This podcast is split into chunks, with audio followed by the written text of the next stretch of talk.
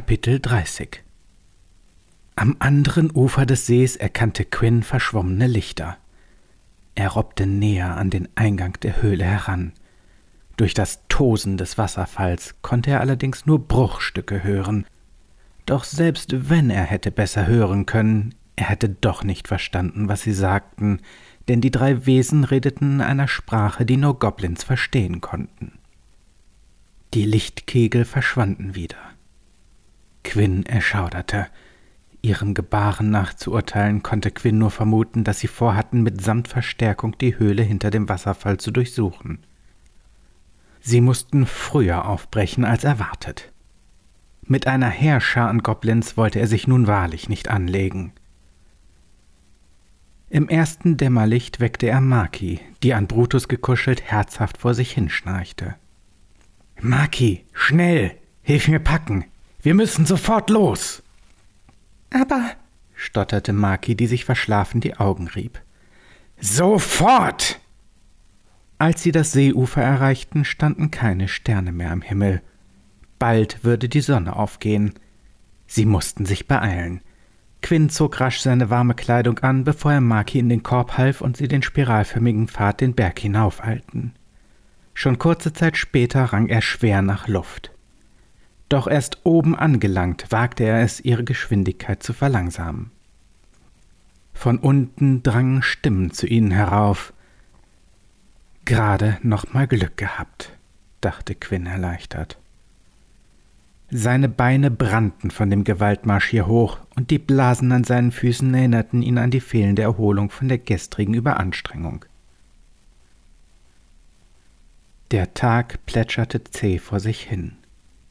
Die anfängliche Begeisterung über ihre Reise war gähnender Belanglosigkeit gewichen. Jeder Stein glich dem nächsten. Die Aussicht, die gestern noch besonders war, hatte im Angesicht der Erschöpfung ihren Zauber verloren.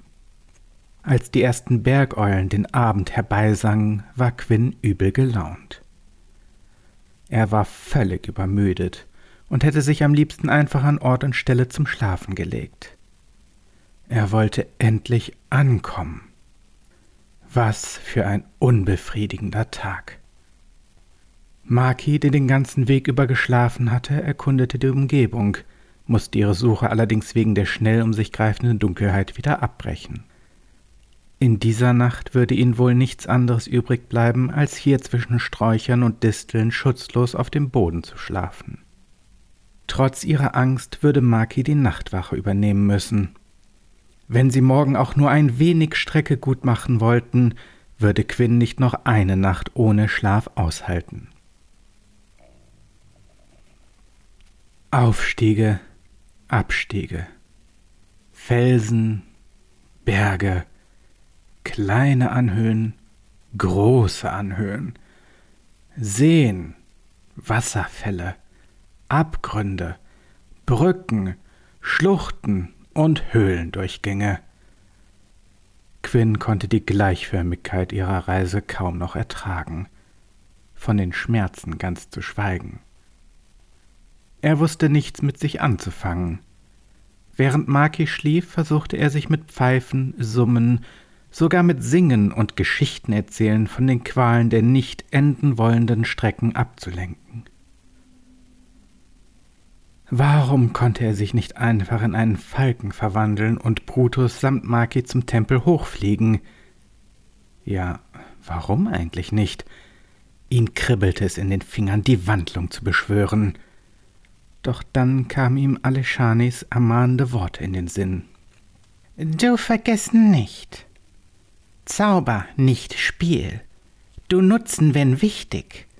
Sonst Zauber mit Vergnügen, ohne Denken du Verantwortung. Vergnügen ohne Denken ist Ende von Weisheit, dann du schnell in Dunkelheit. Ein bitteres Schnauben entfuhr ihm. Er verfluchte diese elendigen Berge, er verfluchte seine schwachsinnige Aufgabe, und er verfluchte diese furchtbar allwissenden Meister. Was sollte dieser ganze Mist? Hätte Martin ihn nicht einfach in einer gemütlichen Taverne treffen können? Quinn hatte die Nase gestrichen voll und brüllte seinen ganzen Frust in die Weite hinaus. Etwas zog an seiner Fellhose. Er schaute in die großen Augen von Maki hinunter. Was ist denn? fragte Quinn schroff. Meister Quinn, was machst du denn da? Meister Quinn, was machst du denn da? äffte er sie gereizt nach. Das hörst du doch! Ich schreie! blaffte er. Maki zuckte zusammen, zog den Kopf ein und versuchte schnell in ihr Körbchen zurückzuklettern. Vergeblich. Sie strampelte und kämpfte und plumpste zu Boden. Quinn weigerte sich ihr zu helfen. Als auch ihr zweiter Versuch misslang und sie sich weiterhin verzweifelt abmühte, tat sie ihm doch leid. Er atmete durch. Warte, Maki, ich helfe dir, bot er ihr in sanfterem Tonfall an. Danke, Meister Quinn, piepste sie vorsichtig. Quinn schüttelte den Kopf. Ach, Maki, es tut mir leid. Ich weiß doch selbst nicht, was mit mir los ist. Diese ganze Wanderung, immer dasselbe. Das macht mich wahnsinnig. Ich wollte nicht so zu dir sein. Sie strahlte ihn freudig an. Meister Quinn, alles hat einen Sinn, auch die Herausforderungen. Nur durch sie können wir doch überhaupt erst wachsen, oder nicht? In seinem Gesicht breitete sich ein Lächeln aus wie viel besser Maki doch das Leben verstanden hatte als er. Die immer dünner werdende Luft bescherte ihm allmählich Kopfschmerzen. Erste Schneeflocken rieselten auf sie nieder, der Wind biss sich in seiner Haut fest und saugte ihm jegliche Wärme aus wie eine Sumpfzecke. Quinn zog seine Mütze tief ins Gesicht. Durch den Gesichtsschutz lugten seine Augen aus einem schmalen Schlitz hervor. Maki hatte sich in ihrem Korb verschanzt. Was würde Quinn nicht alles dafür geben, jetzt im Warmen in einem der Körbe zu sitzen, den ganzen Tag zu schlafen und ohne viel Zutun ans Ziel zu kommen? Mittlerweile waren seine täglichen Muskelschmerzen sowie seine Blasen deutlich zurückgegangen. Und wenn er an die anfänglichen Probleme wie Brücken dachte, konnte er nur lachen. Denn der Schnee brachte eine ganz neue Art von Herausforderung mit sich. Die Sicht war verschwindend gering geworden. Quinn sah oft nur wenige Ellen weit, musste aber sowohl auf den Weg als auch auf ihre Umgebung achten. Nicht nur einmal wäre er fast in einen Abgrund gestürzt, der sich vor ihnen auftat, weil er einen Wegweiser übersehen hatte und einfach weiter geradeaus gegangen war. Die Sonne war von den dunklen Schneewolken verschluckt worden und der Himmel war tagsüber so grau oder gar schwarz, dass er kaum noch vom Nachthimmel zu unterscheiden war. Quinn hatte große Mühe, die Pfade unter den dicken Schneedecken zu erkennen. Einen sicheren Ruheplatz am Wasser zu finden, war schon lange zu einer Wunschvorstellung geworden, ein windstilles Plätzchen für die Nacht hingegen zum höchsten aller Gefühle. Sie kam aufgrund des Wetters so schleppend voran, dass allmählich ihre Vorräte zur Neige gingen. Lange würden sie es in diesen eisigen Höhen nicht mehr aushalten. Wieder ging ein Tag vorbei. Wieder begann der nächste Tag, wie der vorherige geendet hatte. Quinn wünschte sich in der Zwischenzeit förmlich den entspannten Aufstieg, die langwierigen Wegstrecken und die immer gleichen Felsen zurück. Alles war besser als diese unsägliche Schneehölle. Zwei Tage knurrten ihnen schon die Mägen. Um wenigstens ihre Wasservorräte zu schonen, begannen sie Schnee zu essen. Quinn bekam es mit der Angst zu tun. Immer wieder suchten ihn des Nachts Anfälle von Feucht heim, wenn er vor Hunger überhaupt schlafen konnte. Auch Maki war nur noch ein schluchzendes Häufchen Elend. Während er trübsinnig vor sich hinstapfte, konnte Quinn an nichts anderes mehr denken als an Essen. Die Suppe der Nahimani. Wildschweinkeule mit Knoblauchkartoffeln und Röstgemüse. Knusprige Drachenforelle. Selbst Steine würde er essen, wenn sie seinen Magen füllen könnten. Quinn war so in seinen Tagträumen über Festmähler versunken, dass er gar nicht bemerkte, wie der dichte Schnee kleinen Rinnsalen an Schmelzwasser wich. Maki, der Schnee schmilzt, krächzte er. Maki regte sich kaum. Brutus hingegen wirkte sichtlich erleichtert. Des Öfteren hatte Quinn sich bereits überlegt, das Jack zu schlachten, so verzweifelt war er gewesen. Hätte sich Maki, die Brutus schließlich doch noch ins Herz geschlossen hatte, nicht für ihn eingesetzt, er wäre wohl längst in den ewigen Jackgründen gelandet. Eine Blutdistel erweckte Quinns Aufmerksamkeit. Er riss sie heraus und gab sie Maki, die sie samt Stacheln auffraß. Erst die vierte Distel aß Quinn selbst. Ihr eiserner Geschmack war ihm in diesem Moment vollkommen gleichgültig. Er hatte das Gefühl, die beste Mahlzeit seines Lebens zu essen. Dankbar entkrampfte sein Magen sich langsam. Seine Schritte wurden nach der Stärkung wie von Zauberhand viel leichter und unbeschwerter. Er war sich sicher, dass sie nun den schlimmsten Teil ihrer Reise überstanden hatten. Allmählich zeigten sich auch die ersten Enziane. Maki konnte wieder öfter ihren Kopf aus dem Korb strecken und die Gegend erkunden. Bald musste Quinn jedoch feststellen, dass es nicht immer ratsam war, Maki in ihrem neu gewundenen Übermut allein losziehen zu lassen.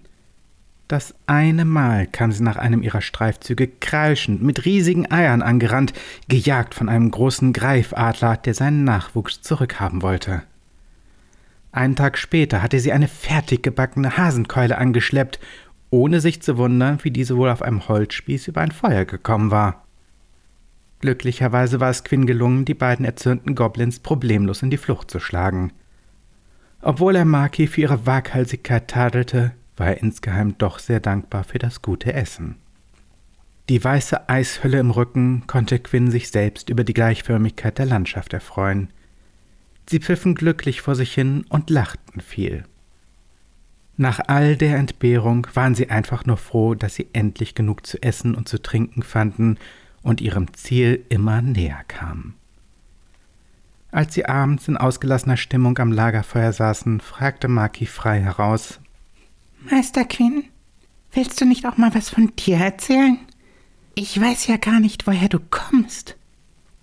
Quinn schaute nachdenklich in die Flammen. Er sprach nicht gern über seine Vergangenheit. Nachdem Maki aber bereits so viel von sich erzählt hatte, empfand er es beinahe als eine Pflicht, sich ihr ebenfalls zu öffnen. Er holte tief Luft. Ich komme aus einem Ort weit weg von hier. Meine Eltern habe ich nie kennengelernt. Sie haben mich schon als Säugling in einem der Waisenhäuser der Obrigkeit abgegeben. Keine schöne Zeit. Während die anderen Kinder meist schon nach einer kurzen Weile wieder aus dem Waisenhaus verschwanden, wollte mich niemand haben. Ich habe oft allein am Fenster gesessen und mich gefragt, wie wohl das Leben außerhalb des Waisenhauses sein mochte wie es wohl wäre, in einer Familie zu leben, Eltern zu haben und irgendwann einmal vielleicht ein großer Held zu sein, wie in den Geschichten, die mir eine der Schwestern immer erzählt hat. Ab dem Moment, als meine Lieblingsschwester nicht mehr da war, verwandelte sich mein Leben in die reinste Qual. Die übrigen Schwestern hatten mich aus irgendeinem Grund ständig auf dem Kieker. Die Bestrafungen und Schläge sind mit der Zeit immer schlimmer geworden. Seine Stimme versagte. Noch nie hatte er jemandem davon erzählt. Eine tiefe Traurigkeit, die sich früher tagtäglich wie ein schweres Gewand um ihn gelegt hatte, kam für einen kurzen Moment zurück. Ohne aufzusehen, sagte er, das reicht für heute. Wir sollten schlafen gehen. Maki nickte verständnisvoll. Sie stellte auch die nächsten Tage keine weiteren Fragen mehr. Immer wieder kam die Traurigkeit in ihm auf, doch Quinn versuchte sich abzulenken, so gut es ging. Er biss die Zähne zusammen und marschierte zielstrebig weiter. Schritt für Schritt, bis sie an einem Abend schließlich um einen Felsversprung herumkamen. Quinn blieb wie angewurzelt stehen. Das abendliche Licht schien auf sein Morgen.